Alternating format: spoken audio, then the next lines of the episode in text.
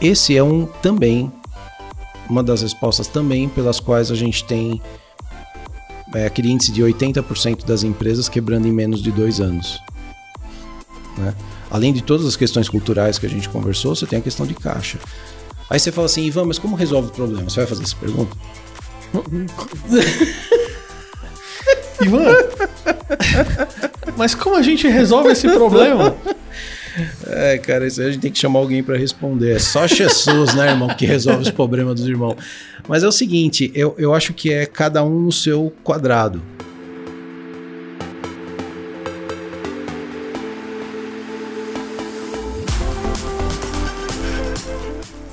E olha só com quem que eu tô falando aqui hoje, Ivan Alachev, que tem muita experiência aí no varejo, principalmente na área alimentícia. A sua câmera é aquela ali. Hum. aquela é a minha. Não, eu vou olhar para aquela. Mas olha, antes da gente continuar esse papo aqui, não posso deixar de falar sobre os nossos patrocinadores. Então, a Unique, que gera relevância e autoridade para você no mundo digital por meio de conteúdos aí no YouTube e podcasts. Então, se você precisa aí é, trabalhar um pouco mais a sua estratégia dentro do YouTube, criar um podcast e levar conteúdo relevante e criar uma audiência para o seu negócio, você não pode deixar de falar com a Unique. Estou deixando o link aqui na descrição, tanto do vídeo do YouTube como do podcast nas plataformas de áudio. E também, eu não sei se você sabe, mas o Heródoto Barbeiro tem um curso online, o Media Training para o Mundo Corporativo. Se você está à frente da sua empresa, é porta-voz, diretor, presidente, gerente, precisa se comunicar com a mídia de maneira efetiva, então você precisa assistir esse curso. Também estou deixando o link aqui na descrição para você conhecer um pouco mais. E se você quiser patrocinar aqui algum dos episódios uh, dos meus episódios de podcast, entre em contato comigo aqui via WhatsApp para a gente conversar e a gente levar a sua marca para mais gente. Mas vamos lá, vamos começar esse bate-papo aqui com o Ivan. E aí, Ivan, tudo bom? Tudo bom, Fê? Obrigado, bom? mano. Pô, obrigado você obrigado. por ter aceitado aí vir bater esse papo comigo. Mais Faz um, tempo né, que, que a gente estava é, combinando, né? Ensaiando, né? Deu certo, graças a Deus. A gente fez uma live, lembra? Uhum. Foi, foi o ano passado, falando sobre qual o melhor tempo para melhor tempo para empreender, para empreender e uhum. tudo mais. Né? A gente fez um é papo legal. Ô Ivan, quando que você começou no empreendedorismo? Cara, eu tenho uma história com o empreendedorismo de criança, né? É... Vendendo camiseta falsificada na década de 80. Era muito caro para a gente conseguir comprar coisas de grife e aí eu tinha um amigo que muito querido que ele tinha a fonte das camisetas falsificadas e a gente comprava e revendia a camiseta falsificada. Então eu comecei fazendo isso bem jovenzinho, por volta dos 12 anos, 12 a 13 anos de idade. Não deu BO isso aí não? Não, na época não. Se fosse hoje, é, já ia ser certeza. né? Hoje, certeza. Década de 80 não dava muito BO. Era, era muito legal. Cara, e aí, é, depois, assim, quando você ficou mais velho, o que, que você foi, assim, aprontando aí na sua carreira e na sua trajetória? Fê, na época não tinha muita coisa para fazer. A gente tinha é, muita limitação de grana, de lugares, de deslocamento, de informação, era tudo muito difícil. A minha transição da coisa ilegal para coisa legal foi uma pasta para limpeza de mãos que a minha irmã tinha descoberto, que era uma pasta que não tinha é, areia. E, consequentemente, não entupia os encanamentos das oficinas. Então, eu comecei a trabalhar com isso como um diferencial, comecei a vender isso. Na época, eu estudava técnico em mecânica, vendia isso dentro da escola, vendia para os meus amigos, até eu conseguir um primeiro emprego formal, que foi um estágio. Que eu não posso dizer que um estagiário é algo formal, Fê? Na época, não. Hoje é. Hoje tem um monte de ah, regra, o estagiário é, tem um monte de é, regalia. Estagiário era bullying, né? Cara, hoje é. por exemplo, o meu primeiro estágio e único emprego na vida, eu trabalhava mais de 8 horas por dia. Hoje o estagiário já não pode mais, que tem uma lei de estágio. Ele Graças tem que trabalhar Deus, no né? máximo 6 horas, uhum. aí, e o trabalho tem que respeitar a. a trabalho, prova e essas coisas assim, mas na nossa, na minha época, na sua, Não, na minha, menos, muito entendeu? menos. Mas foi lá que eu conheci um cara que é, descobriu em mim uh, a vocação de relacionamento, porque tecnicamente eu era péssimo. Eu sempre fui péssimo com coisas técnicas, assim, principalmente de coisas de habilidade manual. Né? Eu consegui parar duas multinacionais no mesmo dia. Pra você ter uma ideia. Tamanho da merda, desculpa a palavra que eu fiz lá no negócio, né? Então eu parei duas empresas no ABC de São Paulo, na época que o ABC ainda tinha um, um, um quadro industrial relevante. E depois daquilo ele falou assim, cara, você é péssimo, né? Você é péssimo. Foi sincero. Né? Foi sincero. E, e, graças a ele, ao Clóvis, que é um cara que eu adoro, ele me, me mostrou o seguinte, mas você é péssimo em, na parte técnica, mas as pessoas adoram você. Então você tem relacionamento com as pessoas não te mataram por você ter conseguido parar as duas empresas, né? E o pior foi que eu parei as duas empresas numa sexta-feira à tarde. Ah, que legal. E na época não tinha celular. Eu só fiquei sabendo da merda que na eu fiz segunda. na segunda-feira. E ele tava assim, espumando, né? Porque os caras tinham o telefone da casa dele. Então, assim, foi, foi só vitórias, irmão. Achou, né? Ninguém, lógico que não, né? E aí, cara, é, depois disso eu, eu comecei a prestar atenção nessa coisa do relacionamento. E. Porque já era uma coisa natural ainda. Já era natural. Você. Porque eu, eu percebi isso, tipo, hoje eu consigo perceber. Eu vendia. Uhum. Eu vendia camiseta falsificada. Depois eu vendia pasta para limpar as mãos. Né? Depois eu, eu comecei a vender os produtos e serviços da empresa dele. Quer dizer, começou a ser uma coisa natural. E a principal característica para um vendedor é ter bons relacionamentos, né? É bom relacionamento. E, e, e é relacionamento. A pessoa compra pelo relacionamento. A gente tem 200 mil técnicas de venda. Eu, meu, quem sou eu para não não acreditar que isso possa ser verdade? Mas, cara, não, eu acho que relacionamento é tem que ser natural. Tem que ser natural. Bom, mas aí você era estagiário, tipo empregado. Isso. Você saiu daí e foi fazer o quê? Em 94 eu, eu mudei, eu fui trabalhar como balconista numa cafeteria, porque era um negócio que meu pai tinha investido, que era um sonho que ele tinha que a gente trabalhasse juntos. E a gente foi para lá e eu fui literalmente encarar o balcão. Mas era né? do seu pai, então, a cafeteria? Era, era da família. Tá. Da família, né? Era um desejo que ele tinha. Então fomos para lá, é, minha irmã, meu pai, minha mãe e eu, e mais as meninas que a gente trabalhava juntos. Foi um período muito legal. E eu fiquei lá, é, essa foi a primeira formal, a primeira experiência formal de empreendedorismo, né? Com uma empresa estabelecida tal, que era no centro da cidade, na rua do Arushi. E eu, a gente permaneceu lá por cinco anos. E durante esse período, Fê, foi muito bacana por causa dessa questão também de conseguir desenvolver relacionamento. É, só depois eu descobri que isso tinha um nome técnico. Mas na época a gente conseguiu fazer uma coisa inédita para o varejo brasileiro, que era ter duas marcas convivendo juntas no mesmo ambiente. Então na época eu tinha Café do Ponto e tinha Dunkin' Donuts convivendo no mesmo ambiente. Que mais tarde, me perdoem a pronúncia, mas é, se chamou de co-branding, acho uhum, que é uhum, isso, co né? Co-branding, é. E, cara, tenho orgulho disso. Aí eu é, me tornei prestador de serviço depois. É, prestei serviço para grandes empresas nessa área de varejo. Né? Prestei serviços, inclusive, para Dunkin' Donuts aqui no Brasil. É, para outras grandes multinacionais e, enfim, até chegar onde eu Onde você está hoje? Quase. Quase. Ô, Ivan, mas é, putz, empreender no, no varejo, né? principalmente nessa área de alimentação, é, é um perrengue, né? É um perrengue, Fê. Eu tenho acompanhado uma jornada. Então, assim, você imagina, desde 1995 operando, né? É, então, ou seja, eu tive a experiência atrás do balcão, tive a experiência fora do balcão, né, analisando negócios, tive experiência na indústria de alimentos. Né? E depois eu tive experiência fazendo planejamento de marketing para esse pessoal. Né?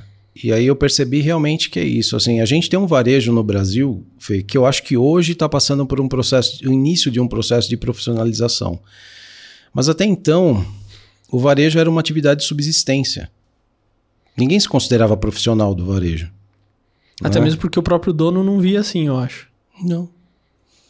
Ou ele via como algo transitório, ou ele via como algo apenas para suprir ali as suas necessidades, mas ele não, não entendia. E, e, muita gente ainda não entende que isso é um que isso é um negócio que precisa ter propósito, que precisa ter conexão com pessoas, que precisa entender quem são os públicos. É, uma vez eu ouvi uma, uma frase em 2001 que foi uma coisa que eu deveria até inclusive ter tatuado isso aí, cara, que ele, ele falava é o seguinte, retail is detail, né? Então, varejo é detalhe, e é isso. Né? Hoje, quando eu cheguei aqui, por exemplo, é, toda a atmosfera desse lugar. Né? A gente está aqui dentro da sala do podcast, mas toda a atmosfera que vocês prepararam é uma atmosfera de experiência. Né? Então você chega, a, a, o ambiente é, é, é calmo. A, as luzes não são agressivas. O cheiro é gostoso. Vocês são pessoas incríveis. Tinha café, tinha uma mesa gostosa na cozinha. Você se sente parte de uma casa.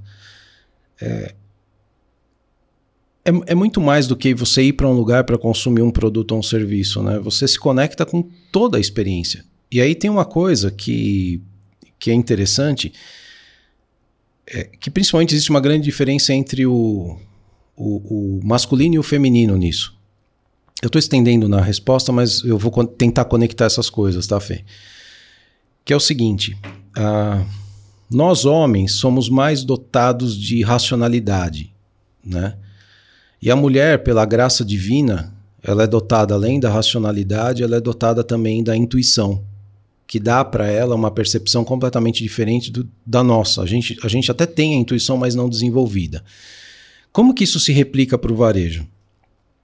Então, por exemplo, se você vai. Venho aqui na tua sala, na sala do podcast. Aí eu saio daqui. Então, vou imaginar que eu tivesse com uma mulher aqui me acompanhando, tá? eu iria voltar para minha casa e alguém perguntaria para mim: "E aí, como é lá?"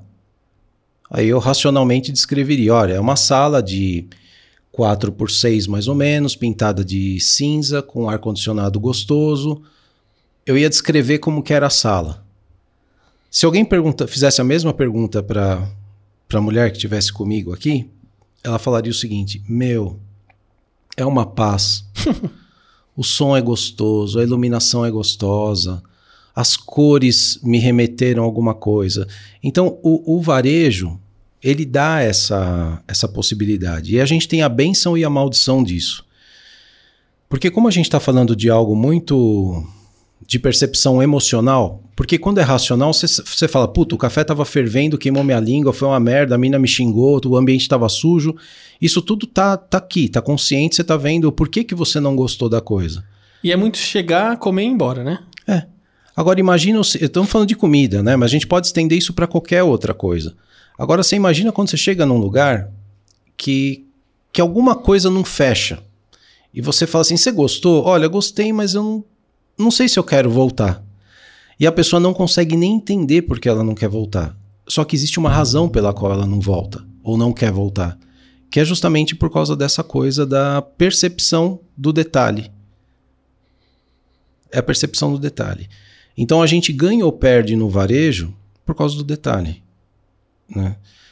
A luz influencia, a, a atmosfera por onde o som passa, você não consegue. Você, meu, vamos tomar um café numa padaria. Vamos.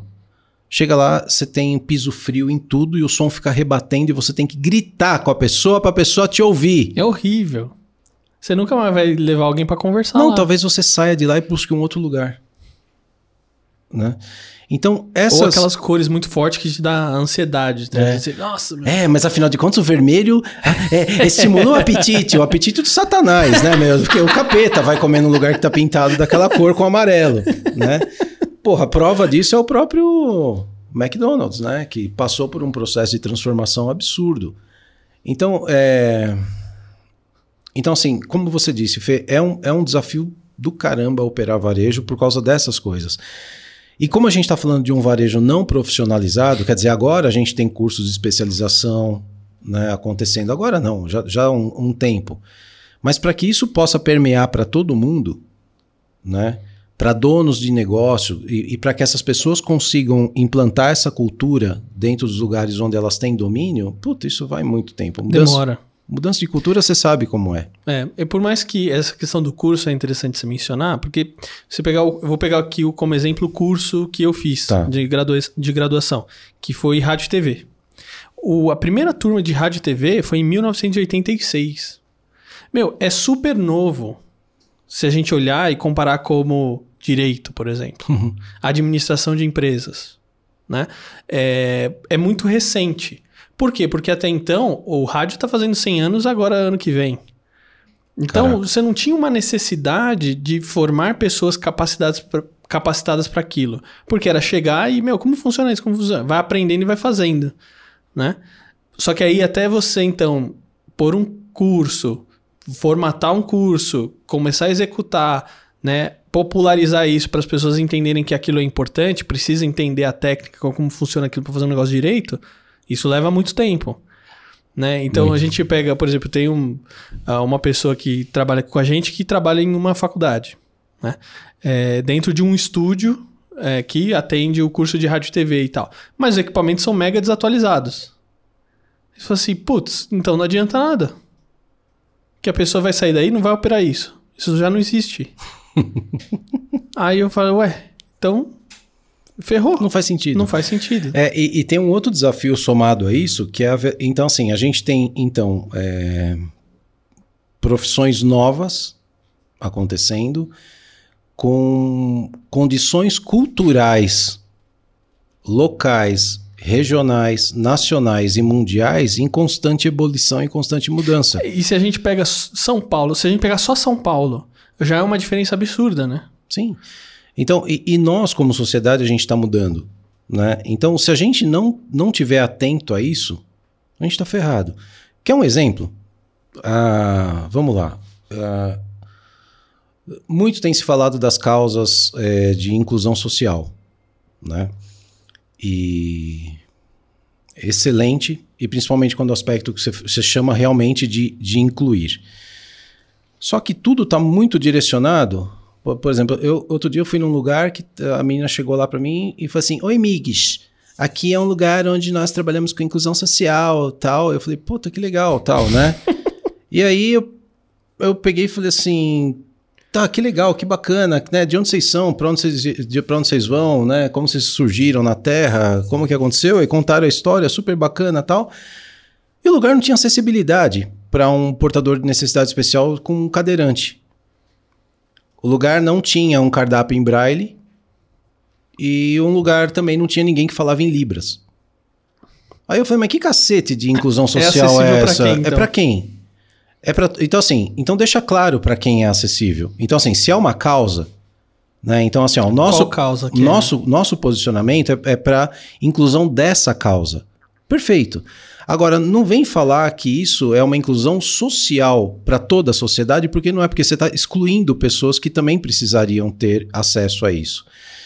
Então, é, imagina que tudo isso está acontecendo, todas as questões políticas que a gente está vivendo, todas as questões culturais, isso vai ser refletido no varejo. Né? Então é aquilo que você falou, você deu o exemplo do equipamento que não cabe mais, né? Eu me formo nesse equipamento e não uso esse equipamento para porra nenhuma, porque isso aqui não vai funcionar. É, é- cara, é isso. Assim, existe uma ciência no varejo, né? Que ela é uma matemática que precisa ser respeitada, né? Porém, é, esse processo da atualização constante ele vai se dar através da observação dessas, dessas, desses movimentos culturais que estão acontecendo.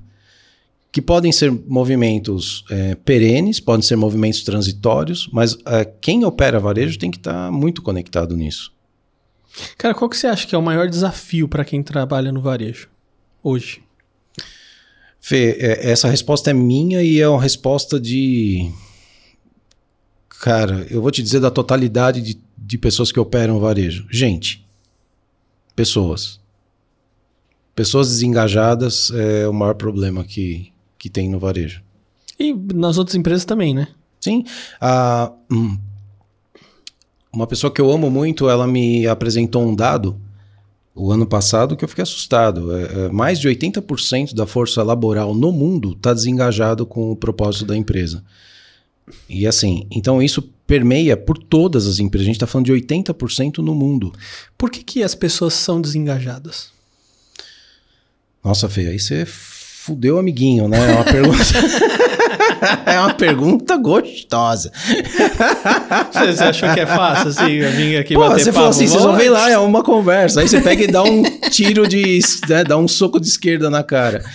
Cara, eu, eu vou te falar com a minha percepção, mas não- isso não necessariamente é a verdade, né? Eu, eu vou entender a minha verdade do meu microambiente onde eu vivo e do que eu observo. Eu acho que assim, a gente tem alguns problemas, né? O primeiro problema eu acho que acontece em nós como indivíduos. Uh, porque nós somos complexos como indivíduos, a gente tem é, necessidades que às vezes a gente não consegue suprir.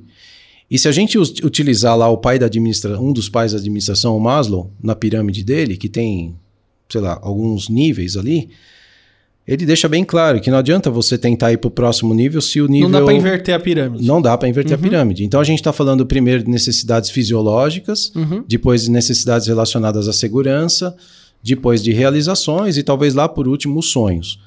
Eu acho que já começa com um problema pela falta de, conheci pela falta de autoconhecimento.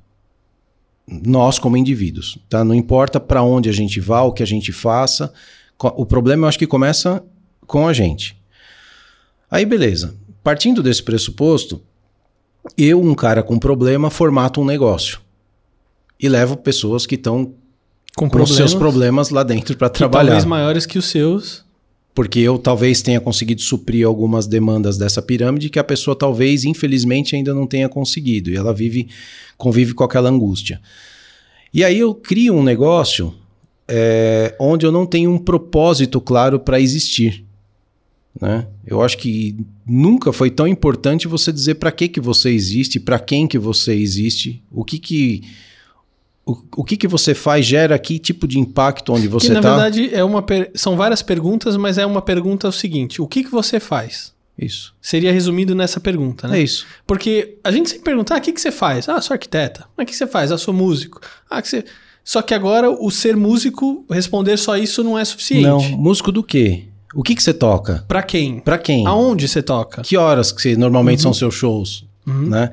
Então, eu acho que essa falta de, de clareza de propósito do negócio é um problema que deixa as pessoas inseguras. Né? Elas não sabem para que, que elas estão trabalhando, para que causa que elas estão trabalhando. Né? Porque, na verdade, no final das contas, a pessoa que está ali trabalhando, ela está trabalhando para, ou no final da semana, ou no final do mês, receber o dinheirinho dela ali para ela pagar as contas que ela pra tem, subsistência. É isso mas ela está desengajada com, com o propósito. Isso não é propósito, né? Isso não é propósito. Né? Então, assim, por isso que eu falo que o problema começa com o autoconhecimento de ambos, né? E aí você tem as outras questões que são ligadas à cultura de onde você está, né? Que pode ser uma cultura exploratória, é, que pode ser... É, cara, olha a minha cara, né? Eu fui prestador de serviço nos últimos 12 anos. Eu cansei de ver gente me olhando de cima para baixo. E eu deixava, eu falava assim, mano, se, se ele fica feliz com isso, tá ótimo. Mas eu tinha consciência. Porque parece que quando você vê um prestador de serviço, é, ele, ele literalmente tem que prestar o serviço para você. Ele é seu, ele é sua propriedade. O servo, né? O servo. Perfeito. O serviço no sentido de servo. Né? E a gente não está falando de algo voluntário, a gente está falando de uma relação que tem que ter uma. É, uma relação monetária. E uma equidade, né? Você tem que ter um equilíbrio rolando nessa relação. Então, toda vez que você tem alguém para ser seu servo, aí fudeu a relação, né? E aí junta isso também com, com a questão da, da, da própria desigualdade social. Então a pessoa trabalha lá na casa do caramba, né? Pega três ônibus, um metrô, demora seis horas, pra, é, perde seis horas do dia, três para ir, três para voltar para casa. Cara, assim, quem que tem energia, né? Então, assim, esse é um problema muito profundo para se discutir. Mas se eu tivesse que trazer isso para a superfície, eu te diria: começa com o problema do autoconhecimento, começa com falta de propósito dos negócios e começa com o olhar de quem tem um negócio, de quem é o supervisor, né? Eu tô, eu tô supervisionando vocês, eu sou seu gerente, eu sou seu diretor, dessa sede por poder que se torna algo opressor, que você vê em todos os níveis da nossa sociedade, né? Então, assim, a, o, o que eu acredito, Fê, é que assim, é, essa é a raiz do problema, né? Particularmente. A gente transcorreu um monte de parágrafos aqui para te dizer que eu acho que isso aqui é uma raiz do problema. E eu acredito que existem formas da gente poder solucionar isso. Uma das maneiras seria até o próprio. Porque, assim, na grande maioria das, das vezes, quando a pessoa abre alguma coisa de varejo, ela abre também para subsistir. Sim. E aí já tem um problema. Sim. Porque ela está abrindo um negócio sem propósito. Sim. Porque se o negócio o propósito for para subsistir, ela vai subsistir a vida inteira. É isso. E o negócio não vai crescer. É isso. E aí todas as pessoas que estiverem com ela também não vão crescer. Porque é subsistência. Então ela vai vir, tipo assim, vem uma, uma pessoa, fica ali um mês, dois meses, ela viu um negócio ali que vai pagar 10 reais a mais pra ela, ela sai fora. Isso. Ah, agora tem um outro que paga 20 reais, ela sai fora. É isso. Então você é trocado por 10 reais, Isso. que teoricamente pra gente não é nada. É isso. Matou. Matou o pau. É, a gente tem um exemplo bem claro disso que ah, acho que é, agora, pontualmente, a gente tem uma outra situação acontecendo. Mas vamos falar um pouco sobre a questão. é, pode citar um, um nome de uma marca? O Uber, por exemplo. Uhum. Uber, ele é. Ele sempre, ele sempre não, mas ele foi encarado por grande parte das pessoas que foram operar o Uber como uma subsistência, como um meio até ela conseguisse uma recolocação profissional. Só que aquilo é um negócio, é um empreendimento. Você está sendo parceiro de uma plataforma que tem todo um trabalho de tecnologia ali, que coloca um cliente para você, mas dali para frente é seu negócio né? Como você vai administrar aquilo, que, que roteiro que você vai fazer, que, como você vai equalizar suas contas, aquilo é um negócio. E, e ele precisa ter todo o cuidado de um negócio. Agora, quando você entende que aquilo é algo só transitório, aí dá para entender o porquê que a, a, a adesão é tão grande, mas também o rompimento é tão grande. Então, é, você começa muita gente, sai muita gente, né? Hoje, somado ainda, você tem esse, esse grande problema gravíssimo do custo dos combustíveis, né? Então, é, aí que é uma outra, uma outra questão. Mas, então você vê que toda vez que você tem um negócio que você fala, "Ó, vou fazer isso para subsistência, meu, ferrou, não vai dar certo. Ou se der certo, vai dar por pouco tempo. Ou como você disse, Fê, que eu achei incrível, você vai ter para subsistir. Só isso. E não sai da rodinha. Isso. E você fica nesse ciclo vicioso Isso. O ratinho. sempre. O ratinho rodando. Porque não tem uma visão, né? E a visão, ela também precisa ter o processo. Quando a gente fala de processo, é: bom, eu tô nesse ponto aqui, meu ponto A. Eu preciso ir pro ponto B, do ponto B eu vou pro C, do C pro D, para você ir expandindo e crescendo. Isso. Que senão não vira nada. É. E isso para todos os negócios, né? para todos. E aí, quando você passa por situações como a que a gente passou, que, que tá- estamos passando, né, a questão da pandemia, que é uma coisa que nem, onde assim todo mundo vendia o almoço para conseguir comprar a janta, fazia antecipação de recebíveis para poder manter o negócio, aí você tem um negócio sem faturamento por um puta período, né? Então, assim, eu acho que talvez, cara, é, é tão, é tão propícia essa conversa que a gente está tendo, porque assim, tem. Cara, tá- nós estamos em transição de novo, né? É, e muita gente vai buscar coisas nesse momento para subsistência. Mas é, é importante isso, Fê, isso que você falou, ensinar a sair do ponto A para olhar o ponto B. Não é sair, né? Ensinar que você tem que ter os pontos definidos para você alcançar. Né? É, tá legal você trazer pessoas que possam falar mais sobre como atingir esses pontos e como fazer esses pontos, porque muita gente não sabe como. E, não- e, cara, é assim, parece algo tão inacessível, mas não é, né, Fê? É simples. É simples, mas é, os- o óbvio precisa ser dito. Eu já falei isso aqui em algum- alguns outros podcasts. Adorei. O óbvio precisa ser dito e às vezes ele precisa ser dito mais de uma vez Perfeito. Para entrar na cabeça da pessoa, acho que é o primeiro ponto. Agora, o que eu vejo é que às vezes você fala pra pessoa uma coisa que é tão óbvia e mesmo assim a pessoa não enxerga. Porque ou ela não quer enxergar, ou ela não está preparada para enxergar aquilo. Ou ela não ouve. É. Aí, tipo, ela não. E não tem a percepção de ver, tipo, meu, não vai rolar. Então, assim. É aquela coisa assim, às vezes no- o pessoal não fala aquela coisa assim, né? Ah, não, o empresário para dar certo, ele tem que quebrar a empresa três vezes Imagina. Tem, um, tem umas, uns Ah, mitos assim tem, que as mas pessoas pra falam. que isso? Às vezes é o fato de, tipo assim, meu, enquanto a água não bater na bunda, a pessoa não se liga de que ela tá fazendo bobagem. Quando a água bateu na bunda, ela. Oh, é.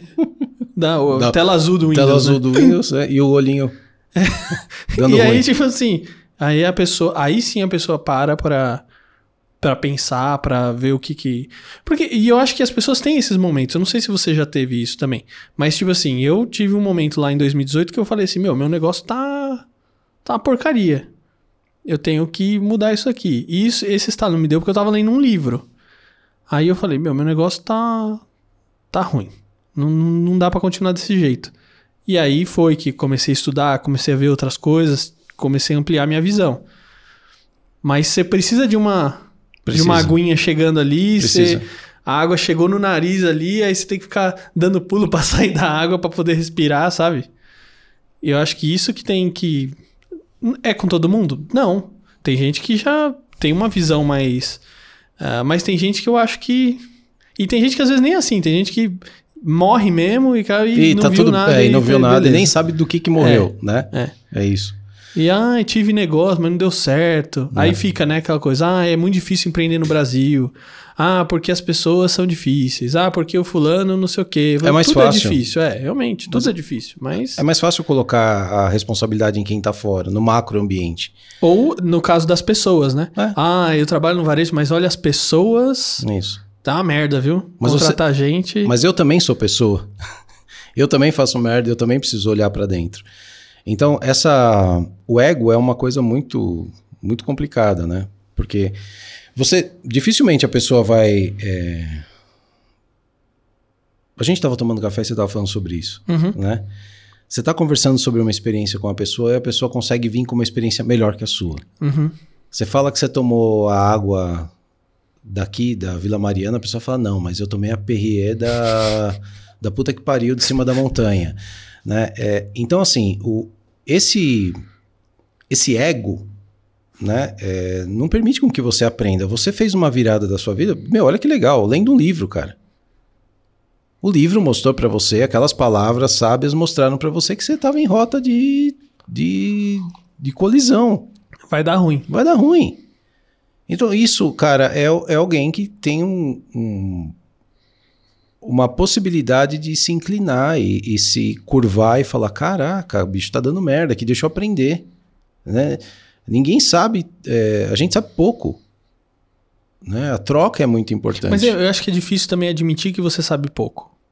E principalmente pro entre aspas, dono de empresa, matou, o empresário. Fê, matou, porque, porque ele imagina, precisa ser o é, foda. Ele é o dono da empresa. É então, como é que ele vai chegar para um funcionário, um colaborador e falar que ele não sabe, uhum. ou ele não conhece, ou não entendo disso, ou me ajuda?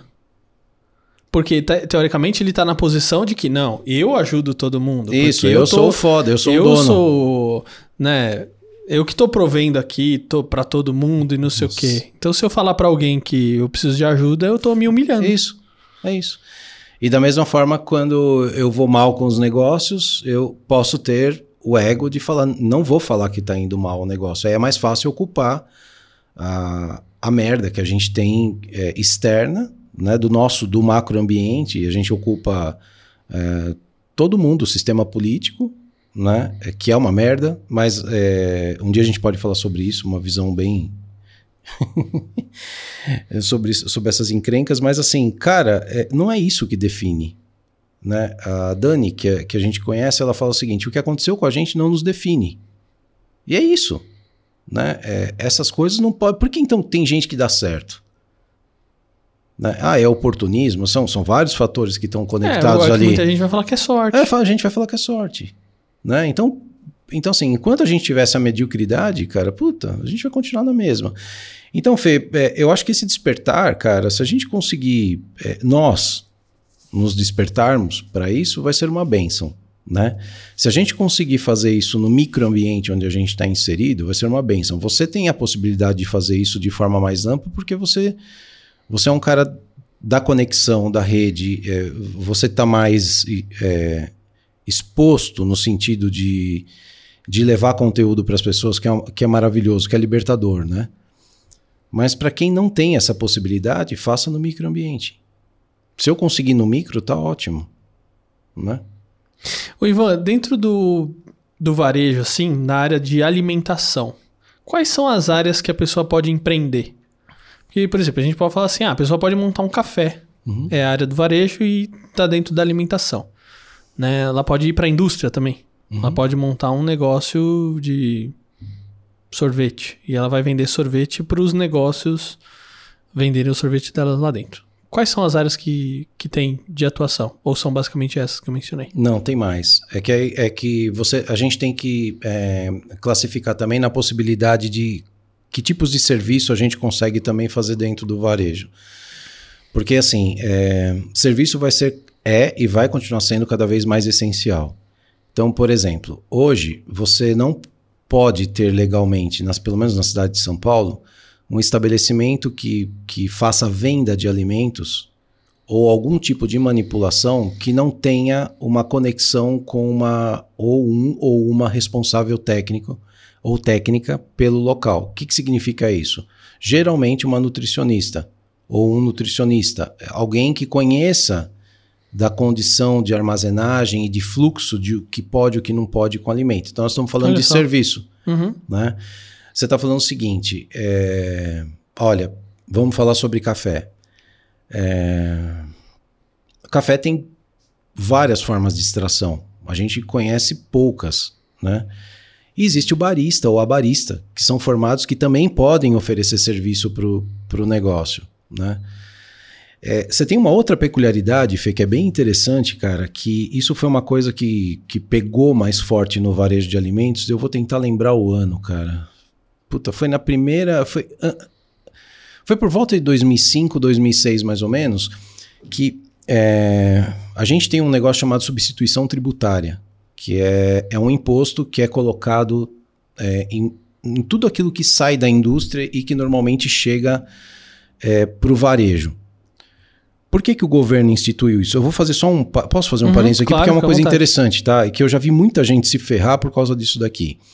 O que, que acontece? Supostamente o governo não tem braços para fiscalização do varejo, quando eu falo desse pequeno varejo, da lanchonete, do bar, do café, da, da casa da dona Dondoca e da dona Pipoca. Não tem. E aí, o que que eles. É, quando eu falo em termos tributários, uhum. tá? Só que o governo tem, é, assim, a gente tem as indústrias, né? Então, é mais fácil você criar uma regra de tributação para a indústria e que depois isso é, desça para o varejo, ou vá para o lado, vou dizer assim, né? Que, que, que, ele permeia de forma horizontal. Então, vou imaginar que a indústria é esse copo, que está aqui no centro, e aqui ao lado a gente tem, obrigado, Fê, a gente tem o, os outros varejos que permeiam se alimentando dessa indústria no sentido de utilizar pro, é, servi, é, produtos dela.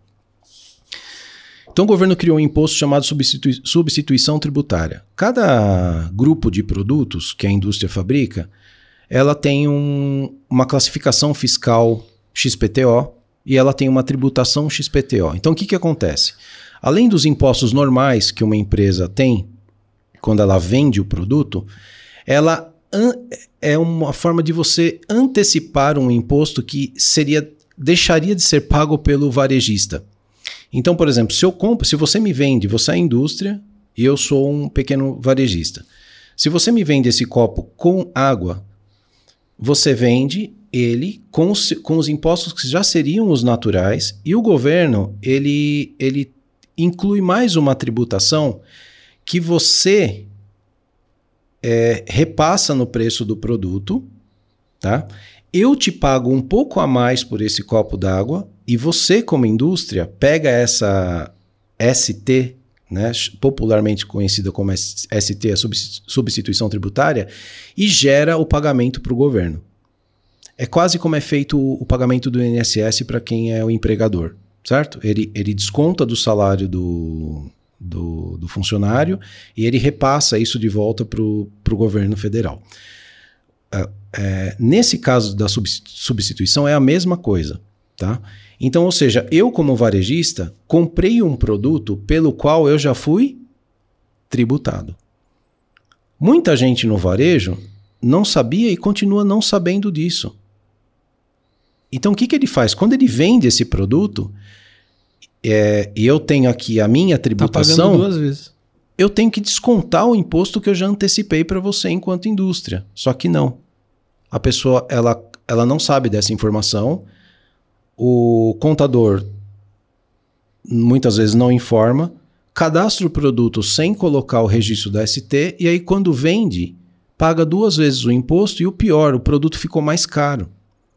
Né? A gente tem um negócio que a gente chama de CMV, que é o custo da mercadoria vendida no varejo, que se você não tomar cuidado com essa merda, é, é, o teu CMV que teria que ser, por exemplo, 30%, vai passar a ser 40%. Isso é uma das coisas que ferra o varejo, né? Cara, eu vi muita gente quebrando, Fê, por causa disso.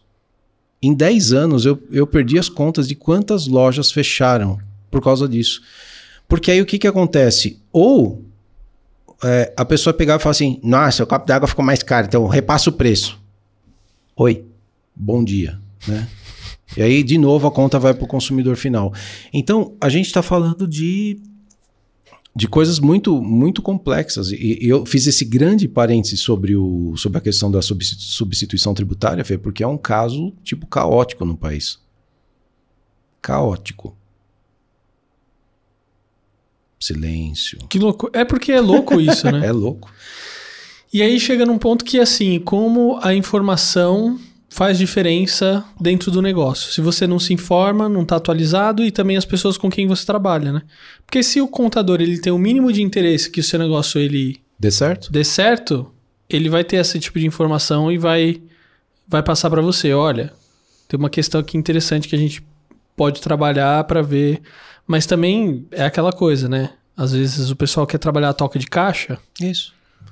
Ah, mano, dá mó trabalho explicar e fazer, é, não sei o quê. Deixa cadastrar assim, isso, meu, ele não vai entender, deixa, deixa embora. Então, assim, você tem uma galera que é irresponsável, né? E isso pesa na conta, cara. Lembra que a gente falou, varejo é detalhe. Isso é um detalhe que pesa. Aumenta teu custo sem você ver. É foda, Fê. Foda. É... Cara, quais são os cases assim que você acha bacana dentro do, do varejo de marcas ou que se reinventaram ou se adaptaram? E não estou falando de mega empresas, pode ser às vezes um restaurante que tem do lado da sua casa. Uhum. É, que você acha, putz, esse aqui é um cara que tem uma história bacana nesse sentido aqui. Tem algum? Cara, eu tenho. Eu tenho uma história de um amigo. É sempre legal a gente falar de quem está próximo, né? Porque das grandes marcas eu acho que está sempre tão exposto, né? Tem, tem bastante gente que fez muita coisa diferente. Mas eu tenho um casal de amigos que eles. É... Queriam porque queriam operar varejo. É o sonho, tem a ver com o sonho, né? Às vezes com o propósito tal. Mas. Uh não funcionava, não tinha grana suficiente para montar o negócio e tal. E eles olharam para um outro aspecto. Que eles, eles fizeram uma, uma imersão e falaram assim: tá, mas por que, que a gente quer tanto isso? Porque eles amam cozinhar. Eles amam produzir alimentos. Não necessariamente atender pessoas. Não necessariamente estar tá lá de domingo a domingo. Não necessariamente pagar um aluguel bizarro para você ter um ponto comercial. É, e aí eles começaram, aí eles então fizeram essa imersão e falaram o seguinte, cara, a gente ama cozinhar, a gente não precisa necessariamente operar. E eles montaram uma cozinha industrial. Na, na casa deles, assim, adequaram um espaço maravilhoso no quintal deles, fizeram com estrutura metálica, com vidro, climatizado, tudo dentro da lei, tudo bonitinho, tudo equipamento incrível e estão produzindo alimentos. Se reinventaram. Né? Então eu acho que essa. É, cara, essa coisa da, da gente ficar olhando para um único ponto e às vezes morrer abraçado numa. E é sempre coisa, porque às vezes a gente está olhando para o outro, né? Olhando para o outro. Porque a gente se compara e fala assim: ó, oh, o fulano fez, ó, oh, vou fazer também. Isso aqui é legal. Oh. Você viu o que eu falei? Isso veio de um olhar para dentro. Eles, eles, começaram a questionar, mas o que, que a gente gosta? A gente gosta de cozinhar. A gente não gosta de mais nada do, do negócio. A gente gosta de cozinhar. Então eles se tornaram produtores de alimentos para quem opera varejo. É fantástico. Ou seja, não, não são, não, eles não são o varejista em si. Né? Não. Né? E aí tem uma outra história bem, bem incrível. É, eu, eu posso citar essa história porque ela é conhecida. Quando a Dunkin' Donuts estava saindo do Brasil a marca, a indústria ficou. O master franqueador tinha uma indústria que subsistia em detrimento de quem? Das lojas. A partir do momento que a bandeira sai e que essas lojas supostamente não vão mais ficar no negócio, do que, que esse negócio vai subsistir? Essa indústria. E eles se tornaram uma indústria de food service. Eles são hoje um dos principais fornecedores de, da, da- de, de produtos confeitados que a gente tem no Brasil. Então, é um processo de reinvenção. né? Então, é, cara, é isso, mas é sempre um mergulho para dentro. Para fora é importante? Claro que é importante olhar. Mas o que serviu para você pode não servir para mim. As nossas realidades são diferentes. Ô, Ivan, se a pessoa vê lá assim, não, quero montar o varejo. Ah, vou fazer. Ah, né? Quer. Sei lá, pegou paixão, quer fazer o negócio rodar mesmo, né? Além daquilo que a gente já falou de propósito, foco, é, até mesmo para você engajar as pessoas com que você vai trabalhar, ou seja, falar, olha, a gente está indo para esse caminho, né? O que mais que a pessoa precisa? Tipo assim, olha, se a pessoa não tiver um, um caixa XPTO, não faz. Se a pessoa não tiver, meu, não faz, não começa. Enquanto você não tiver isso aqui, não começa que, que não vai dar. Você respondeu, é isso. Eu ia te falar que a principal coisa é o plano de negócios. Porque assim, é, não dá para você é, é, lamber o dedo, apontar e falar assim, vou faturar uh, dois. Não dá, caralho. Então assim, é, é foda. E é isso, assim, as ou então o excesso de otimismo. Vai dar certo, eu tenho fé. Seja lá em fé no que você tiver, meu irmão, você tá fudido, velho. Não vai dar certo se você só tiver fé. É, então tem um negócio que a gente tem que fazer antes, aí você fala assim, puta, mas plano de negócio é um negócio tão complexo. Não, não é complexo, não pode ser, porque tudo aquilo que é complexo e não é funcional não serve pra porra nenhuma, né? É, o Richard Branson fala, se você não consegue escrever o, o que você faz, a sua empresa, o seu negócio em um guardanapo, é, não vale nada. Não vale nada. Tem que ser uma coisa que você consegue escrever num guardanapo. Num guardanapo. Então vamos lá. é, Sei lá, me dá um exemplo de um- alguma coisa de varejo que vem na tua cabeça agora que você montaria. X, vai. Pô, Uma marca? Não, qualquer coisa que você fala assim, ó, vou montar uma loja pra vender Waffle. waffle. Tá bom. Então vamos lá. Vai ser, vai ser única, único exclusivo de waffle Waffle e shakes. e shakes. É, tipo com chantilly, um negócio Tá assim. bom. Vai ter lugar para as pessoas sentarem e tal. Algumas mesinhas. Algumas mas mesinhas. Um delivery, a pessoa pode chegar, retirar e ir Um embora. takeaway e tal. Beleza. Então, assim, é, então você está falando de um monoproduto, Uhum. certo?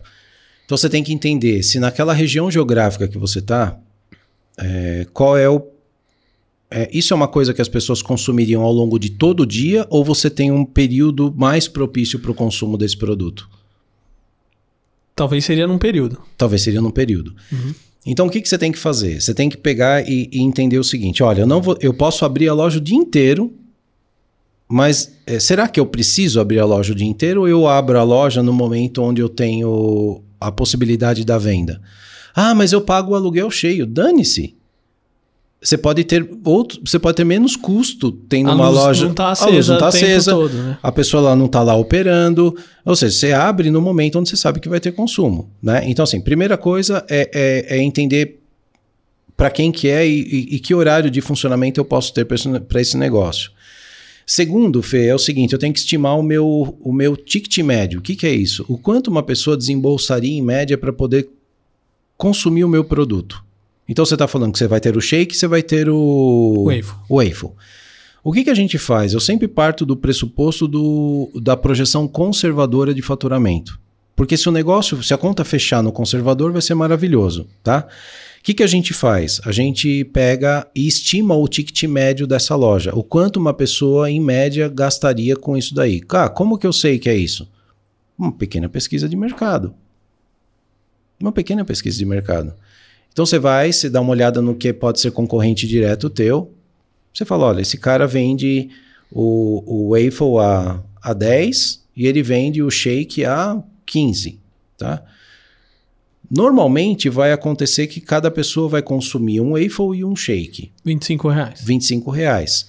Tá, é, será que isso é a realidade? Aí você, você conversa com algumas pessoas que têm esse tipo de negócio e fala, Principalmente a realidade da, regi do, do- da região e do negócio. do negócio. Porque às vezes não adianta eu querer, ah, 25, mas pô, os, os negócios normalmente estão cobrando 10 nesse kit. nesse combo. Tá. Aí, aí melecou. Aí melecou, né? Ou eu tenho diferencial para cobrar 25, diferencial uhum. percebido? Uhum. Tá, então assim, ah, 25 eu não consigo, mas eu consigo, eu posso estimar um ticket de 15. Então, primeiro tem uma discussão sobre o ticket.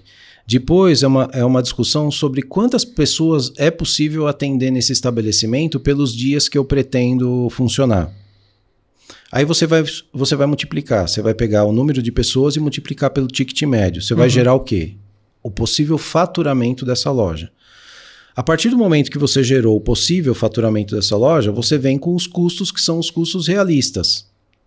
Então, olha, essa loja eu vou pagar tanto de aluguel, eu tenho uma estimativa de tanto de água, de luz, as pessoas que vão trabalhar comigo vão receber mais tanto.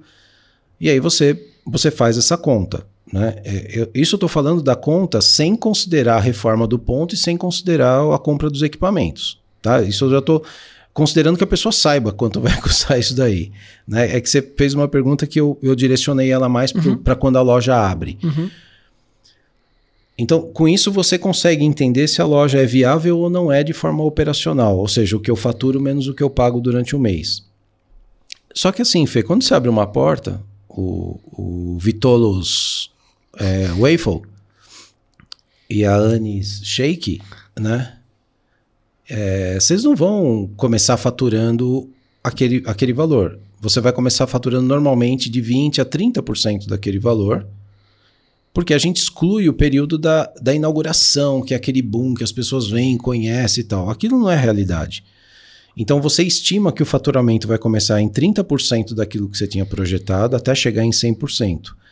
Normalmente, esse faturamento tem que conseguir, no, nesse pequeno negócio, acontecer em até 12 meses. Então, ou seja, se eu não consigo faturar aquilo que eu estou projetando faturar e eu tô, então eu vou trabalhar abaixo do meu ponto de equilíbrio, eu preciso ter grana para poder injetar durante pelo menos um ano no negócio. Então esse capital, que é o capital de giro ou reserva técnica, seja lá o que nome que as pessoas querem dar para essa grana, você tem que ter no banco. E normalmente as pessoas não projetam isso. Nunca. Projetam o otimismo ou porque normalmente a pessoa entra com, nisso como uma, uma, coisa de subsistência e, e não como um projeto. Um ela quebra. Quebra.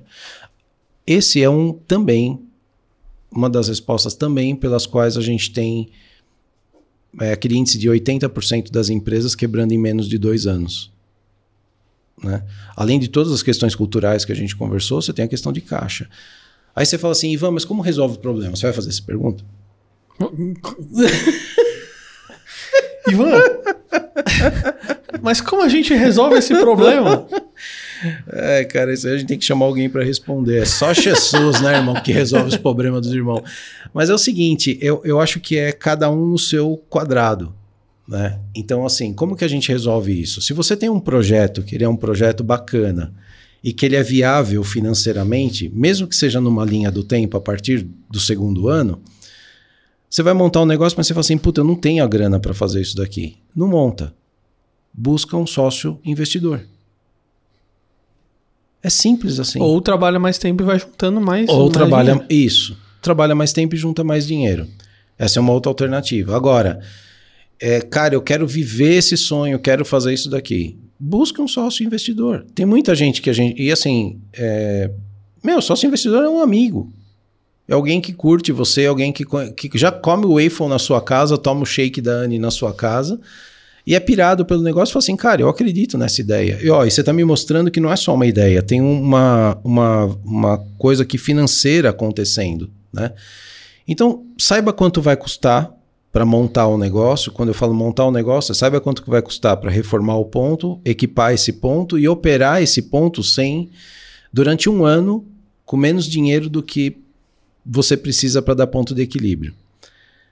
E aí você junta isso aqui e fala o seguinte, cara, olha, eu preciso dessa grana aqui. São três dinheiros que eu preciso. Eu tenho esses três dinheiros? Eu tenho dinheiro para reformar, eu tenho dinheiro para comprar equipamento e tenho dinheiro para operar por um ano? Não, não tenho. Não faça. Então, assim, ou espere mais tempo, como você disse, ou tá com o sirico no tico, busque investidor. É isso. Né? E, ah, eu tenho dinheiro, mas eu não sei operar. Tenho a ideia, tenho o dinheiro, busque um sócio operador. A gente tem a coisa de, de querer fazer tudo sozinho, né? Uhum. Principalmente quando você vai empreender, você vai falar, não, eu sou o dono do meu negócio. Cara, puta, para com essa papagaiada. Ninguém faz nada sozinho. Né? A gente não faz nada sem o dinheiro de um investidor que, que goste de uma ideia que tenha viabilidade financeira. E o contrário também é verdadeiro. Eu posso ter dinheiro, mas não tenho uma boa ideia e não tenho condição de tornar isso aqui viável. Alguém tem. Então, essa coisa da gente do, do, do voo solo, cara, eu vou te falar que voo solo talvez só para empreendimento com capital intelectual. E olha lá. Mas para varejo, não, não. Não funciona. Não. Ivan, queria te agradecer Mano, obrigado. por velho. esse papo aí. Deus Não esquecendo, abençoe. mas é o seguinte: todo mundo que vem aqui ganha um presente. E eu separei esse presente aqui pra você, ó. Buscando o equilíbrio. Geraldo Barbeiro. Tá ortografado, inclusive. Putz, você tá brincando, Então, em mano. presente pra você. Puta, Fê, obrigado. Eu- Espero que você obrigado. goste. Cadê o autógrafo, mano? Tá em alguma das páginas aí. Ah, tá aqui, Aí, mano. achou. que da hora. Obrigado. Em alguma das páginas tá. Mano, e olha o título, hein? É, Buscando o Equilíbrio. Muito, muito relacionado ao que a gente falou hoje, né? É aí com a minha vida, é o que eu tô tentando, cara. Eu sou bem desequilibrado, irmão. Só. eu tomei vários remedinhos pra estar aqui hoje. Você tá então- desequilibrado porque a barba, A barba- o cabelo tá embaixo e não em cima. É, sei lá, cara. Tem várias coisas zoadas aqui.